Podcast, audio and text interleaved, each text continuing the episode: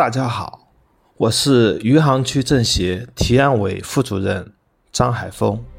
书香政协，我们读书。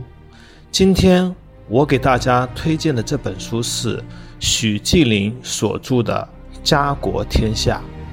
下面分享一段中国五四时期关于大我和小我的论述。一九一九年，胡适。在《新青年》发表《不朽：我的宗教》一文，将大我与小我论做了淋漓尽致的发挥。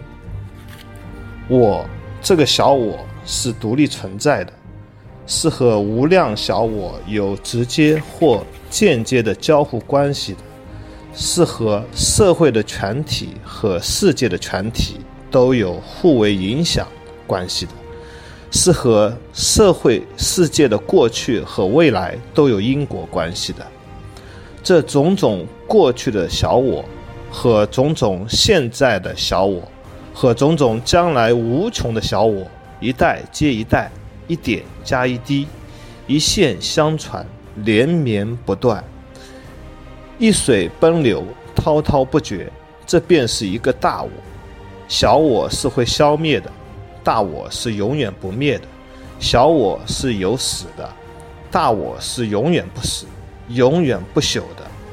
故一切小我的事业、人格、一举一动、一言一笑、一个念头、一场功劳、一桩罪过，也都永远不朽。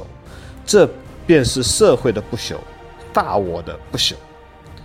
我这个现在的小我。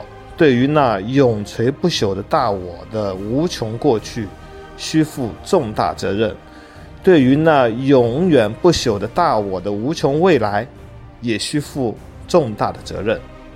胡适这一从佛教的灵魂不朽论那里发展出来的社会不朽论，影响非常大，大我小我论开始流行，成为五四启蒙者的新人生观。